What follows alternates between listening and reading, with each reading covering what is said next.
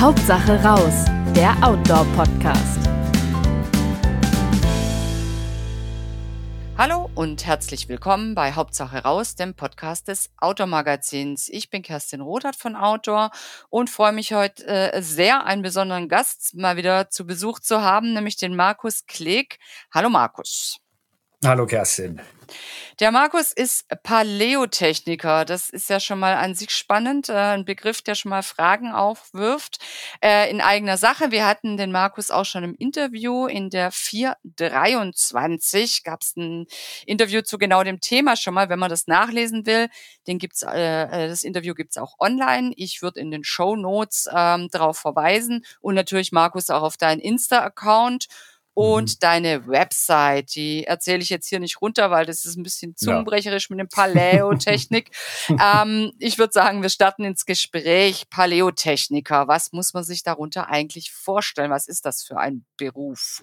Genau, also das ist ein ähm, Berufsbild, was es eigentlich nicht äh, gibt. Das, also es gibt es natürlich schon, weil ich mache das ja, äh, aber den, den Begriff gibt es als solchen nicht. Aber das ist jemand, äh, der sich mit der äh, Urgeschichte beschäftigt.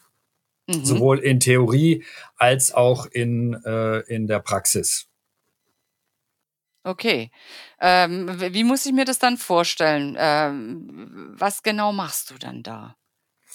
Ähm, also was mal vielleicht die Leute schon gehört haben, ist experimentelle Archäologie. Das äh, ist ein verwandter Bereich, also das betreibe ich auch. Das bedeutet, dass quasi das, was die Archäologen aus der Erde ausgraben und äh, dann an diesem, an dieser Hardware an Informationen rausziehen, also ich quasi in die Tat umsetze, um mhm. ähm, sozusagen rauszufinden, wie die Leute damals gelebt haben, wofür die bestimmte äh, Werkzeuge benutzt haben, wie die Werkzeuge benutzt wurden und äh, wie Gerätschaften ähm, hergestellt wurden. Und das genau, das ist das, was ich mache und das wird dann der Öffentlichkeit äh, vermittelt in mhm. verschiedenen Art und Weisen, also über äh, Museumspräsentationen, über Fachartikel, über Kurse, über Bücher und dergleichen. Genau. Mhm. Also experimentelle äh, Archäologie, das kennt man ja auch ein bisschen mhm. vielleicht schon. Also ich denke da an die Kloster-Mittelalter-Baustelle auf der Alp, wo man über Jahre eigentlich schon beobachten kann, ja. wie die gearbeitet haben. Jetzt ist die äh, Steinzeit, würde ich sagen, bist du hauptsächlich unterwegs. Du hast gesagt, Urzeit mhm. ist eigentlich Steinzeit, steinzeitliche äh, ähm, Ära des Menschenseins. Mhm. Ähm, ist es ja ungleich schwieriger, da an ähm, ja, Techniken ranzukommen. Ja, also die Urgeschichte ist, äh, beschreibt quasi schriftlose unsere schriftlose äh, Vergangenheit. Und die Steinzeit ist nochmal ein, Stück davor. Ähm, und natürlich, äh, weil man eben keine Aufzeichnung hat und das auch so sehr lange her ist, äh, ist im Boden also archäologisch äh, jetzt nicht so viel erhalten, wie zum Beispiel natürlich in der äh, Mittelalter, was du erwähnt hast. Aber mhm. äh, nichtsdestotrotz gibt's da sehr viele Infos, auch mit den ähm, anverwandten Wissenschaften, die die Archäologie, Archäologie inzwischen zu Rate zieht, kann man da sehr viele äh, Details doch herausbekommen. Man denke nur an den Ötzi, ne, mhm. an dem ja jetzt seit 30 Jahren ähm, wissenschaftlich herumgedoktert wird und da tauchen ja immer wieder äh, neue Informationen auf, weil sich die Wissenschaften und äh, auch immer weiterentwickeln. Aber natürlich ist es äh, trotzdem viel weniger, als man jetzt aus anderen ähm, Zeitperioden und Epochen hat. Und ähm, deswegen tut man als ähm, Archäotechniker oder Paläotechniker eben auch in die Ethnologie äh, schauen, um dort ja, entsprechende sagen, Vergleiche zu ziehen. Ja auch Du guckst ja auch äh, an, wie ähm, Völker leben, die vielleicht jetzt noch eher als Jäger und Sammler unterwegs sind, soweit es die noch bei uns gibt auf dem mhm. Planeten, mhm. und schaust auch ein bisschen dir da die Techniken ab. Genau, also da ist vor allem ethnografisch halt sehr viel äh, überliefert aus den ähm, äh, Kolonialzeiten. Ähm, mhm. ähm, man kann es natürlich alles nicht eins zu eins auf unsere, auf die äh, Steinzeit in, in, Mitteleuropa übertragen, aber ähm, dennoch gibt es da sehr viele Anregungen und Möglichkeiten, wie die Leute bei uns eventuell zu, zu ähnlichen Zeitperioden und ähnlichen Wirtschaftsweisen also auch gelebt haben. Und warum ist es jetzt die, die Urgeschichte, die Steinzeit bei dir geworden? Woher kommt das Interesse daran? Das kommt eigentlich ursprünglich für ein lang gehegtes Interesse an nordamerikanischen Ureinwohnern. Also das begleitet mich seit meiner äh, Kindheit. Ähm, da da hat es mich damals schon gegruselt, wenn ich äh, Winnetou-Filme gesehen habe, weil ich gemerkt habe, wie unauthentisch das ist. Ähm, Au, als Kind hast du das schon gespürt, okay. Ja, weil ich, ich war immer schon, nur fasziniert. Ja, man war natürlich fasziniert, aber irgendwann habe ich angefangen, eben auch äh, ethnografisches Material zu lesen mhm. und dann habe mhm. ich festgestellt, okay, da wird uns also äh, Humbug verkauft. Und ähm, naja, nachdem ich da lange auch in den USA äh, äh, gelebt habe, äh, und das äh, mich dort auch äh, das weiter interessiert hat und ich mich äh, da reingekniet habe, diese, diese Technologien zu äh, erlernen, habe ich dann nach meiner Rückkehr nach Deutschland festgestellt, nun gut, erstens bin ich kein äh, äh Native American und das mhm. ist auch nicht meine, das ist hier im, im, im Kontinent nicht die Kultur. Und dann hat sich das Ganze Richtung ähm, europäische ähm, Urgeschichte verschoben. Ja, bei uns gab es ja auch wirklich schon sehr früh auch Urmenschen, sage ich mal, Neandertaler, aber eben auch die, die ganzen Zugewanderten. Ähm, ja, also es fand ja auch bei uns schon durchaus äh, steinzeitliches oder urzeitliches Leben statt und mit Menschen, die da irgendwas entwickelt haben an Techniken. Ja, also ähm, ja. Ja. Ja, wolltest also, du noch was dazu sagen? Ja, also der, der, der moderne Mensch, ja, der, der ja so ist mhm. wie du und ich, wenn du dem ja. das Headset aufsetzt und dem sagst, wie das äh, Ding funktioniert, äh, dann würde der das auch alles hinkriegen, denn äh, den Homo sapiens, der ist in Europa seit äh, über 40.000 Jahren. Und davor war eben äh, der Neandertaler. Und ähm, genau, aber das ist so quasi meine äh, Zeitperiode, äh, für die ich mich interessiere, ist es mhm. äh, seit dem Aufkommen des modernen Menschen in, in Europa. Und man darf ja auch nicht vergessen, ich habe mal irgendwo gelesen, wir haben noch immer zwei bis vier Prozent Neandertaler-Gene in uns. Also genau, das finde ich ja. auch mal ganz spannend. Ne? Das ist also, interessant. Es ist nicht genau. nur Homo sapiens, sondern eben auch der ja. Neandertalensis heißt das dann, glaube ich, ganz hochwissenschaftlich. Ja, der Neandertaler äh, spukt da auch äh, drin rum, hm. weil die eben auch mehrere tausend Jahren haben diese zwei Menschentypen in Europa nebeneinander her ähm, existiert. Und hm. der Neandertaler ist dann irgendwann äh, ausgestorben. Das ist immer noch nicht ganz geklärt, warum das überhaupt mhm. passiert ist. Aber der hat sich ja, äh, wie man eben an durch Genanalysen äh, rausfinden kann, mit den mit den modernen Menschen, also mit uns vermischt. Und daher haben wir genau. auch immer noch diese diese Gene in uns. Genau. Also so ein bisschen Neandertaler haben wir auch noch. So ein bisschen Neandertaler haben wir auch, ja. manche mehr, manche weniger. Ja. Genau, Bei manchen ja. denke ich, okay, hm, hm, hm, aber gut, lassen wir das. Was mich jetzt noch interessieren würde, kommen wir wieder hier in die jetzt Jetztzeit. Kann man denn äh, als Paläotechniker, kann man davon leben? Kann man da einen Lebensunterhalt bestreiten?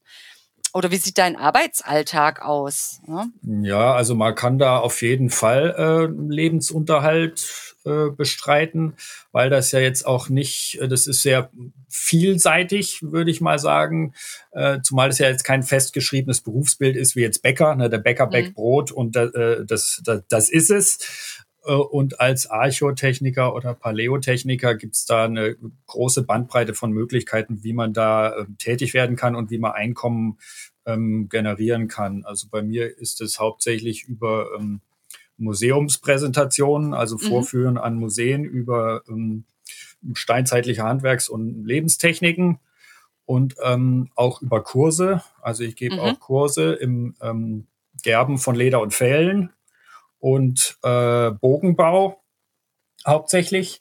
Und dann habe ich auch ein paar Bücher. Bogenschießen ja. kommt ja gerade auch immer mehr, ne? Also genau. da hast du bestimmt ein Klientel, die sagen, ja gut, wie baue ich mir so ein Ding auch? Oder wie haben das die Leute mhm. früher oder schon immer gebaut? Genau, also viele dieser alten Handwerkstechniken, vielleicht jetzt nicht so ganz alt wie die Steinzeit, ja. äh, aber dies ist doch äh, ist doch auf jeden Fall auch ein, Trend, den man den man da sehen kann. Ja? Mhm. Das ist, äh, dass mhm. das viele Leute ähm, irgendwie begeistert und interessiert und das sehe ich auch an den Museen und so. Da ist auf jeden Fall auch für diese Zeitperiode ist da äh, besteht da auf jeden Fall großes Interesse. Ist ja auch interessanter, wenn man ein Museum geht und da ist dann ein Typ, der vielleicht auch noch so gekleidet ist und zeigt mal, wie könnte es damals tatsächlich vonstatten gegangen sein, ein Feld zu gerben, als wenn man nur eine Schautafel hat und daneben sieht man ausgestopften Säbelzahntiger oder was in der Richtung. Ne? Also ich glaube, das macht es mhm. natürlich lebendiger und die Museen setzen ja eigentlich auch immer mehr drauf, so ein bisschen mitmachen oder wirklich anschaulich zu sein. Genau, also dieses Ur, was man so kennt aus dem äh, 19. Jahrhundert und bei uns bis, äh, also ja, bis vor wenigen Jahrzehnten ja auch noch dieses Ausstellen von Artefakten in irgendwelchen mhm. äh, Schaukästen, das ist natürlich nicht mehr zeitgemäß. Ja, und ähm, deswegen werden eben so Leute wie ich auch herangezogen, um das Ganze ein bisschen lebendiger zu gestalten. Ist ja auch spannender, wenn da tatsächlich was passiert. Ähm, apropos spannend, ähm, unser Interview in der 423, nochmal kleine Eigenwerbung, mhm. ähm, ging ja hauptsächlich oder auch ja, zum großen Teil über eine Wanderung, die du im winterlichen Schwarzwald gemacht hast. Mhm. So richtig äh, schön mit äh, Fell angetan und eigentlich nur mit dem ausgestattet eben, was die Menschen damals in der Urzeit dabei hatten. Magst du da kurz ein bisschen was zu erzählen, wie es war, da unterwegs zu sein? Ja, also ich muss mal voranschicken, dass man ja, was wir auch schon kurz angesprochen haben, hatten gar nicht so genau weiß, wie die damals ausgesehen haben oder was mhm. die so dabei hatten, bis eben auf diese Hardware, sage ich mal, die archäologische äh, aus Stein und Knochen ist ja relativ wenig ähm, überliefert. Also bis gut, auf den Ötzi. Ötzi genau. hängt noch ein bisschen mehr dran, da kann man vielleicht ein bisschen mehr ablesen, aber genau. so viele Funde in der Art hat man ja doch nicht. Also der Ötzi ist natürlich der ja 100 Pfund äh, weil man da eben zum ersten Mal auch diese, diese vergänglichen Materialien oder mhm. äh, hatte vor allem auch ganz viel äh, Leder und Fell. Bekleidung, aber ansonsten ist man da eben auch auf Interpretationen äh, angewiesen und das ist natürlich, finde ich auch interessant. Das macht es nicht so ganz ähm, äh, einseitig, dass man sich nur an konkrete Fakten halten kann, sondern es muss sondern äh, man kann da auch ein bisschen Fantasie mit reinbringen, was die, äh, was die Gestaltung der Gegenstände äh, anbelangt. Aber genau, zu der Wanderung, das ist, das war quasi ein Eigenexperiment, sage ich mal, ähm, für acht Tage hier durch den Schwarzwald zu wandern in einer ähm, steinzeitlichen äh, Ausrüstung, die ich selber hergestellt habe. Von, Und natürlich von mitten im Winter. Also gleich genau. der härteste Fall, nicht irgendwie an einem schönen lauen Sommerabend, wo man genau. dann mal gemütlich losgeht und äh, ja, sich keine Sorgen machen muss, dass man erfriert. Genau, nee, das sollte dann schon im Winter sein, weil äh, im Hochsommer jetzt irgendwie nur mit dem Baströckchen, das ist für mich natürlich als derjenige, der sich äh, hauptsächlich oder gerne äh, mit Leder- und Fellbekleidung äh, beschäftigt, wäre das einfach nicht interessant gewesen. Ne? Deswegen, ich mhm. lieb's gern nordisch, ich mag's auch gerne kalt und äh, ich meine, mein Hauptfokus in dieser Archäotechnik oder in der Paläotechnik ist äh, äh die Leder- und Fell. Bearbeitung und Verarbeitung. Daher auch und, die, die Winterwahl, genau. Und du hast wirklich nur äh, Zeug mitgenommen aus Naturmaterialien, also nicht heimlich noch ein, äh, eine schöne Isomatte mit reingeschmuggelt in, dein, in deinen Fellsack. nee, bis, auf, äh, bis aufs Handy äh, war da und die Brille auf der Nase war da äh, nichts dabei. Nee, weil Steinzeit, ja, also das geht ja nicht. Ne? Kein Plastik, kein Metall, kein gar nichts. Ja. Und bist, bist du da anderen Wanderern begegnet? Ich meine, auch im, im Winter gibt es auch im Schwarzwald ja, ja Normalwanderer. Es gibt auch normale Leute im Schwarzwald im Winter. ich meine genau. auch im Winter, die im Winter wirklich draußen in der ja, Natur ja. unterwegs sind. Ne? Ja, natürlich, die habe ich getroffen und ähm, das war immer eigentlich gut. Die, die hatten da schon teilweise, weil das war ja auch das SWR-Fernsehen hatte da vorher äh, was gebracht und die Zeitungen und so, da waren also. Also die waren die, vorbereitet. Die waren quasi vorgewarnt, ja. ähm, und dann hat man sich halt eine Zeit lang unterhalten mhm. und ich hatte auch so einen kleinen Flyer dabei mit, mit Informationen. Das habe ich dann den Leuten gesehen, dass sie das im Netz weiter äh, mit verfolgen können. Aber mhm. ich hatte auch äh, ein oder zwei Begegnungen, wo die Leute quasi ähm, zur Seite geschaut haben und an mir vorbeigelaufen sind, als hätten sie mich nicht gesehen. Ich glaube, die konnten dann genau, die konnten mit der mit der Situation irgendwie nicht umgehen und ähm, ja, aber grundsätzlich die meisten, die ich unterwegs getroffen habe, die waren interessiert und begeistert, ja. Ja, ja, also im ersten Moment, wenn ich das jetzt nicht irgendwie aus äh, Funk und Fernsehen, wie es so schön heißt, schon vorher mhm. gewusst hätte, wäre ich vielleicht auch ein bisschen, äh, hm, also das für einer ist ja auch eine normale Reaktion. Ist ja, ja. auch in der Uhrzeit so gewesen, dass man sein Gegenüber erstmal abgecheckt hat, bevor man gedacht hat, Mensch, mit dem setzen wir uns mal gemütlich ans Feuer und teilen unseren einzigen Hasen, ne, den wir erlegt haben. Also ist ja, ja. ein normales Verhalten. Das es ist normales guckt. Verhalten, aber in der Urgeschichte wäre man bestimmt nicht aneinander vorbeigelaufen. Das vielleicht nicht. Und hast du dann ähm, dir einfach abends da ein Plätzchen gesucht, wo du ähm, ein Feuer machen kannst? Hast du das vorher mit Touristikern oder mit Grundstücksbesitzern abgesprochen? Hast du dir eine Hütte gebastelt? Weil gerade die Nächte stelle ich mir besonders unangenehm vor. Ja, also äh, Unterkünfte habe ich jetzt ähm, habe ich keine gebaut. Also ich hatte auch kein Zelt dabei oder irgendwas in äh, dergleichen, sondern ich habe im, im Freien geschlafen. Mhm. Und ähm, das ja, das funktionierte gut. Also ich hatte einen guten Schlafsack dabei gehabt und ähm, einen, äh, einen modernen Schlafsack muss ich jetzt gleich wieder eingrätschen oder Nein, natürlich nicht. All was zusammengebastelt. ja, das war aus aus aus Fellen, ja, so ein Fellschlafsack mhm. aus Schaffell. Ja.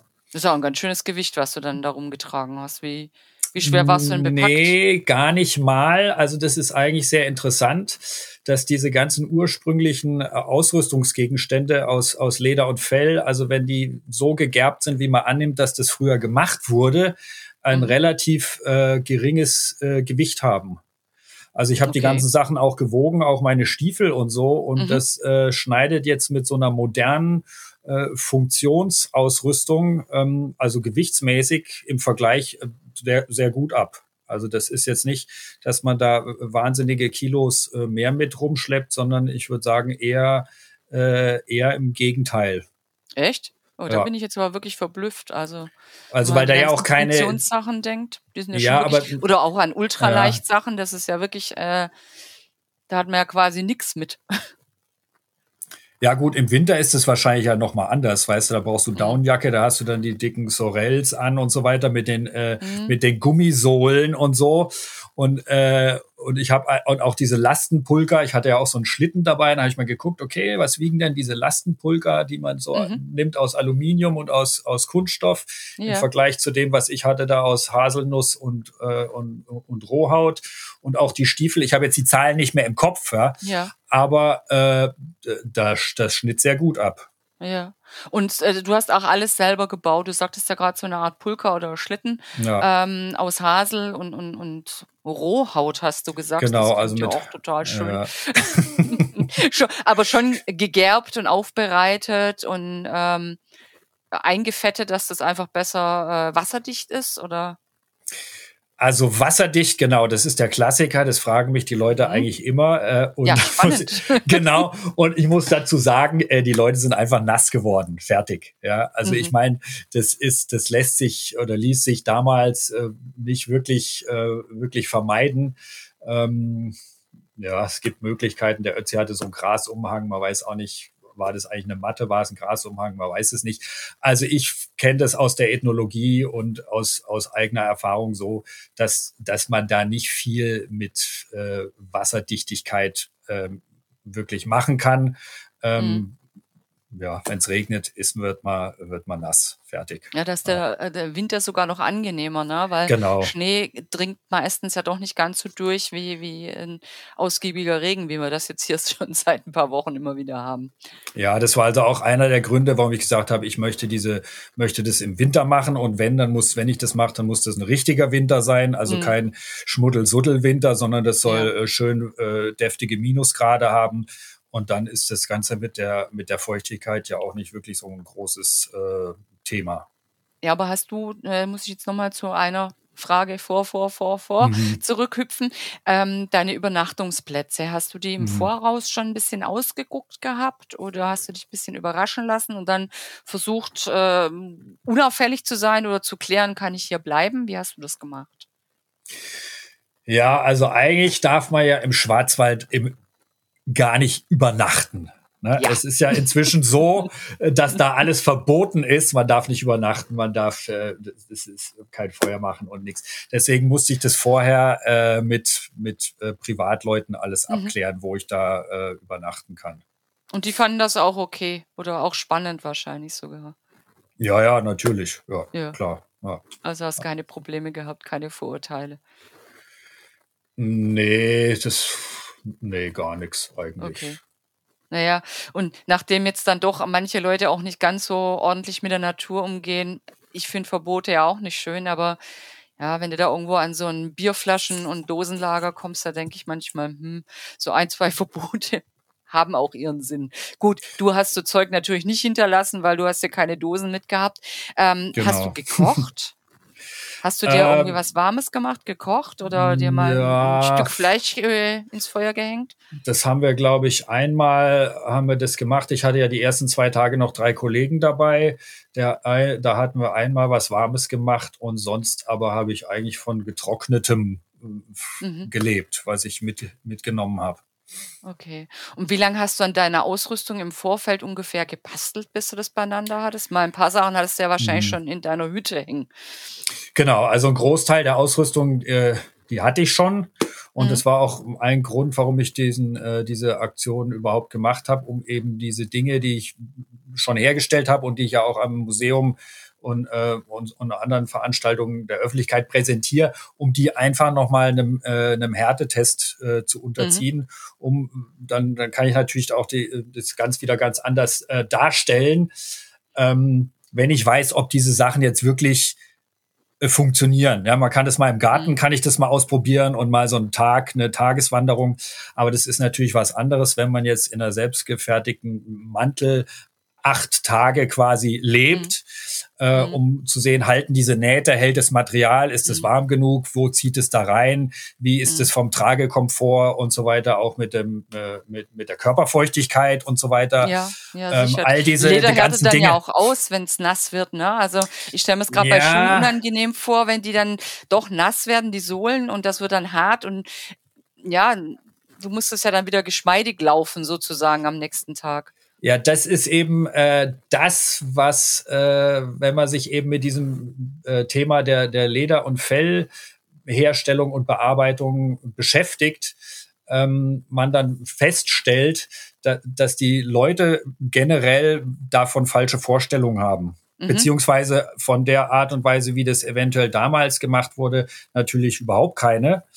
Und äh, deswegen präsentiere ich das ja auch in, äh, in, in diesen Kursen und in meinen mhm. Büchern und so weiter und an den Museen, um eben da eine, eine gewisse, ähm, ähm, also jetzt nicht Interesse zu wecken, aber um da eine Sensibilität äh, mhm. zu entwickeln, die Leute entwickeln zu lassen, wie diese Materialien denn äh, äh eventuell ausgesehen haben, weil das ist nicht zu vergleichen mit irgendwelchen Leder oder Fellen, die man im Laden kauft, beziehungsweise das, was man, wenn es das Material eben noch gibt, hauptsächlich ja Schuhe, Gürtel und Taschen und so mhm. weiter, äh, das ist mit den Materialien nicht vergleichbar. Mhm. Ja, behandelst du das äh, anders, dass es einfach geschmeidiger bleibt mit Talgresten oder ja, also es, das, ja, das ist natürlich ein sehr weites Feld. Das kann ich ja, jetzt okay. gar nicht so schnell, äh, so schnell zusammenfassen. Also der Klassiker ist, sag mal, den man auch aus Nordamerika und von anderen ja. äh, indigenen Völkern äh, auch kennt, ist die sogenannte Hirngerbung. Das klingt total lecker. Das ist mhm. total lecker, genau. Da wird also mit tierischem äh, Gehirn äh, gegerbt. Und es gibt okay. dann sehr, und in der Kombination mit Rauch, also wie, wie beim Schinkenräuchern. Ne? Ja. Und das ergibt ein sehr strapazierfähiges, sehr dauerhaftes äh, und gleichzeitig auch atmungsaktives äh, Leder, was wirklich nicht zu vergleichen ist mit Dingen, ja, eventuell noch mit den sämisch gegerbten. Das kennt vielleicht der eine oder andere von diesen Fensterledern her, die man mhm. äh, früher mhm. auch oder fürs Auto verwendet hat. Das ist ja ähm, sehr weich dann auch. Genau. Mhm. Aber das ist eine sehr komplexe, komplexe Thematik und ähm, genau, deswegen gibt's da für mich äh, viel zu tun, weil da ähm, ja die Sensibilität auch an den Museen und auch in der Archäologie und bei den Fachleuten oft für dieses Thema äh, fehlt und dann werden Dinge mhm. falsch dargestellt mhm. oder kommt zu Missinterpretationen. Und genau, das ist so ein bisschen mein kleines, äh, mein kleines Schlachtfeld, wo ich mich ja. gerne so tummel. Ja. Und wenn, wenn man genaueres zur Hirngerbung wissen will, da bietest du ja auch Kurse an, ne? Genau, also da kann man. Wirklich einer so richtig ja. mal. Wenn einer das richtig wiss, wissen will, äh, und es gibt genug, die das wollen. Ähm, ich ja, habe ja da auch ist, Bücher auf dem Markt. Ja. Mhm. Also genau, das kann man, es gibt es inzwischen, wurde jetzt auch auf Englisch übersetzt und auf Rumänisch. Hey, und ähm, genau. Ja. Also dann kann man äh, genau Kurs bei dir buchen und dann ja. bucht man zwei Tage Gerben und dann äh, bringst du zehn bis zwölf Leuten bei, wie das sehr wahrscheinlich schon damals funktioniert hat. Genau, also so äh, ganz einfache und natürliche äh, Gerbetechniken, die, die wofür keine Maschinen notwendig sind und auch keine mhm. giftigen Chemikalien, weil das ist ja hauptsächlich, was man heutzutage mit der Lederherstellung äh, verbindet, sind eben diese, äh, diese Umweltbelastungen, die durch die Chemikalien ja. äh, entstehen, die verwendet werden. Und ähm, das ist alles nicht nötig, denn äh, die Leute hätten die Eiszeiten hier nicht überlebt, wenn sie nicht äh, gute Methoden gehabt hätten, ihre mhm. Leder und Fell äh, aufzubereiten und entsprechende Kleidung daraus herzustellen. Mhm. Ja, und das mit der, mit der äh, Verwendung vom Hirn hat ja noch den Effekt, man benutzt dann das ganze Tier. Ne? Das ist ja auch eigentlich dieses äh, Nose to Tail, was jetzt bei uns auch immer mehr wieder kommt, mhm.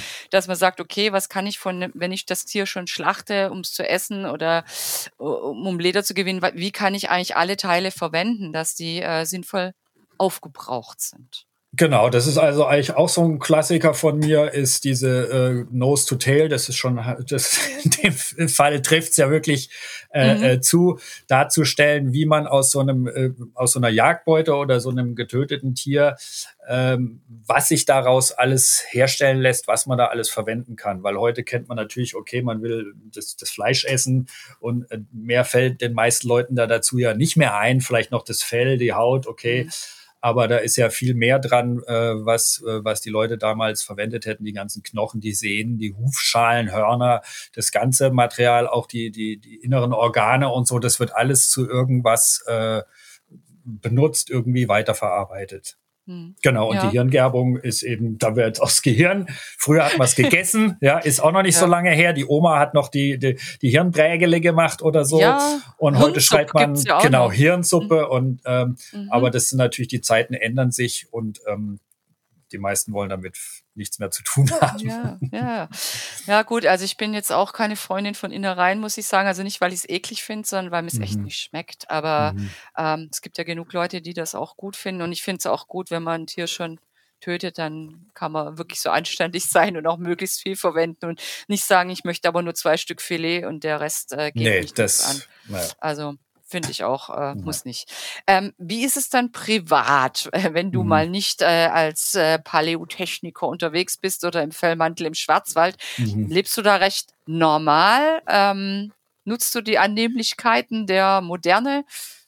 Natürlich, also, also vielleicht nicht so weit wie, wie andere, aber ich wohne auch in einem äh, ganz normalen Haus, ja, in einem kleinen Häuschen in, in, ähm, am, am Stadtrand und ich habe auch ein Auto, ich habe Strom, ich habe all diese, diese Dinge habe ich auch. Aber ja, zum Glück auch einen Rechner, weil sonst könnten genau. wir uns jetzt genau. auch gar nicht so gepflegt unterhalten. Sonst ja. ginge das alles gar nicht, äh, genau, ja. ja. Aber ich versuche es also, doch recht simpel zu halten auch. Das ist mhm. mir, äh, ja, das ist mir wichtig oder ich glaube, viele Dinge brauche ich nicht. Und ähm, Simplicity ist key, würde ich mal sagen. Ja. Das ist so der Grundgedanke. Aber ich sehe schon bei dir im Hintergrund, wir zeichnen ja mit Kamera auf, da hängt auch einiges Fälliges, Haariges. Das mhm. sieht auch schon mal spannend aus. Und irgendwie so eine Art Schlitten oder Trage dahin oder ein Schneeschuh. Ich kann es nicht genau Ach, das, erkennen. Ja, ja, das sind Schneeschuhe, genau. Schneeschuhe. Ja. Ganz schön große Dinger. Aber okay. Ja, das, also genau. man sieht auch, du beschäftigst dich auch privat gerne mit dem Beruf Hobby. Ähm, was können wir denn heutzutage aus der Steinzeit lernen? Wir hatten ja schon dieses Nose to Tail, alles verwenden. Hm, ist dir noch was aufgegangen, wo du gesagt hast, Mensch, das ist eigentlich was, wo wir als moderne Menschen, vermeintlich zivilisierte Menschen, auch noch mal was lernen können direkt?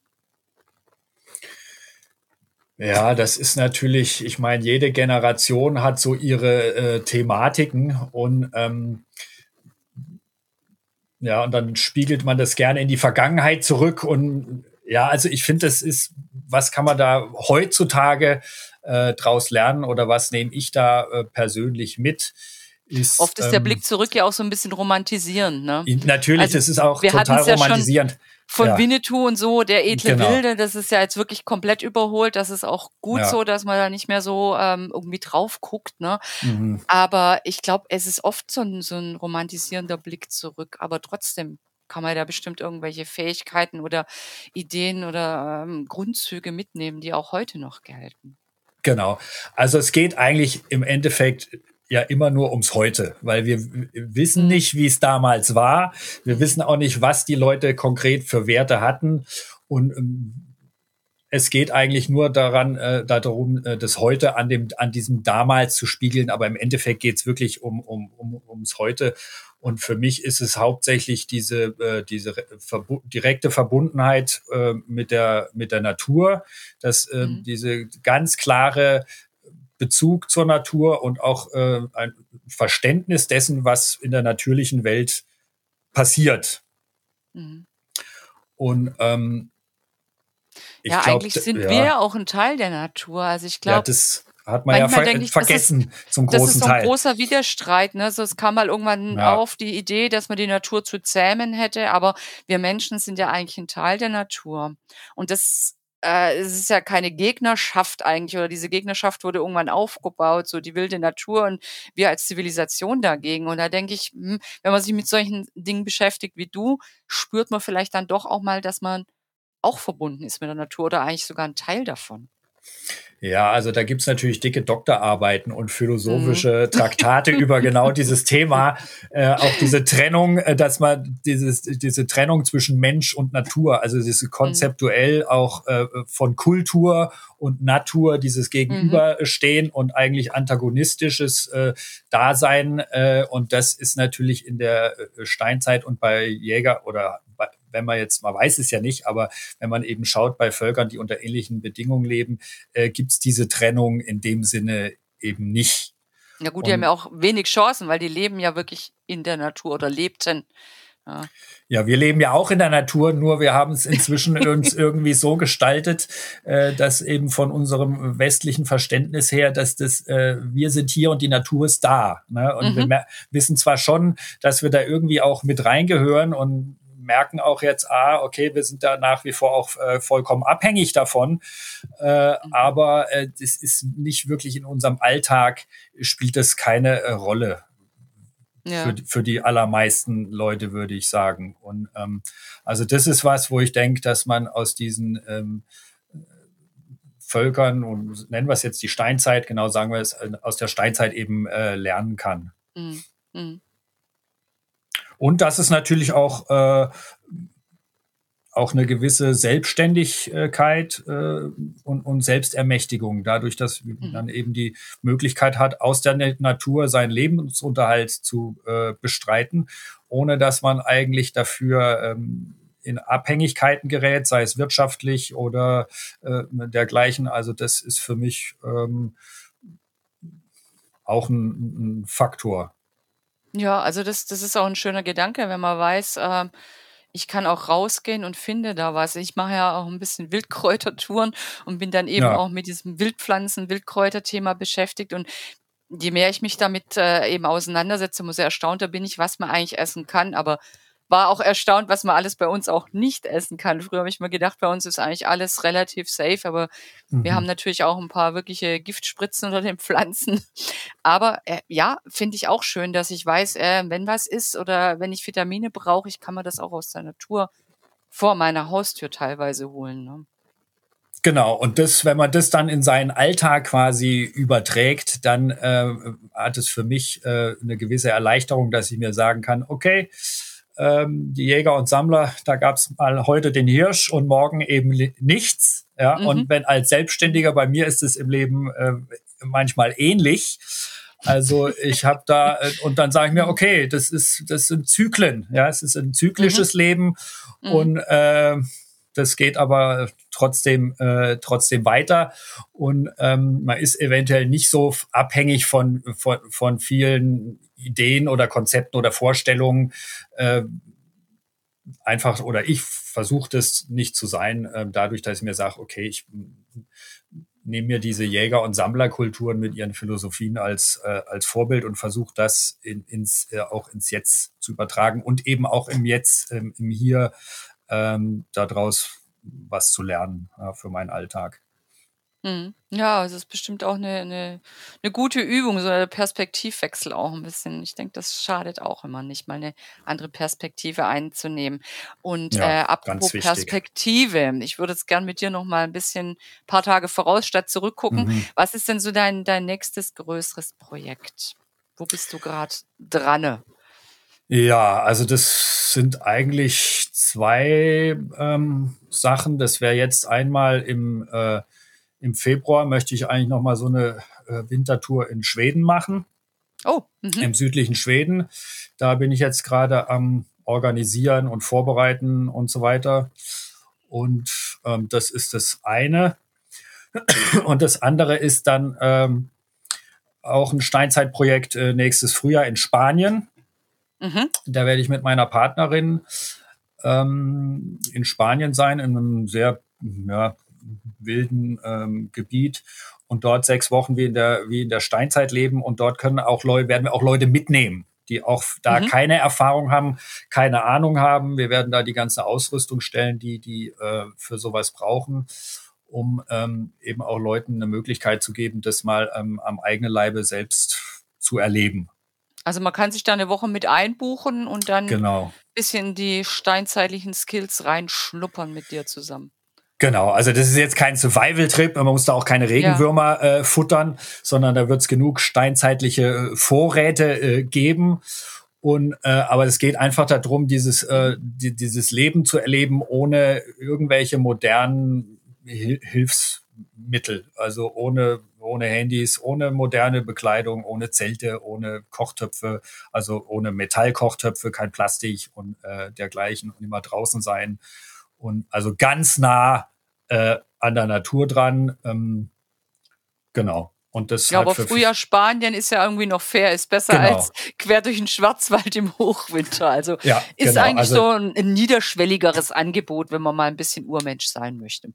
Das ist auf jeden Fall die machbare Version. Aber ja. das hat auf jeden Fall Herausforderungen, weil da wird's auch kein, man wird keine Zahnbürste dabei haben. Ja, also da ist mhm. nichts dabei, kein Toilettenpapier, äh, keine Sonnenschmiere und äh, nichts dergleichen. Ja, also ähm, insofern wie gesagt, ja, es ist kein Survival-Trip, soll kein Hardcore-Trip sein, mhm. äh, sondern ein, ein äh, äh, gutes Leben, wie die das damals in einem, in einem Lager äh, gehabt hätten. Und da können die Leute eben dazu stoßen und das äh, für sich selber mal erleben.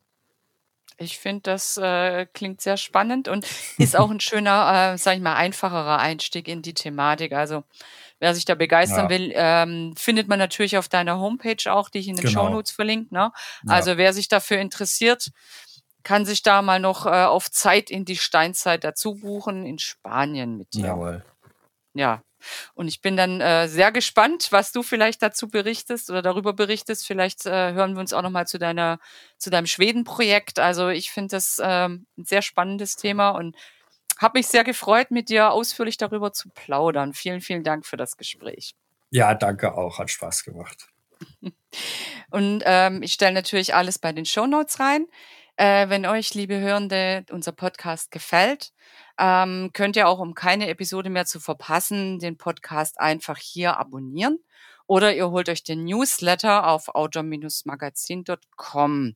Und drüber raus findet ihr uns natürlich auch gedruckt am Kiosk, ist klar, oder per Abo im Briefkasten, wer das möchte. Und klar, wir sind auch auf Facebook und Instagram vertreten. Dann bis bald hier oder draußen auf Tour. Hauptsache raus, der Outdoor-Podcast.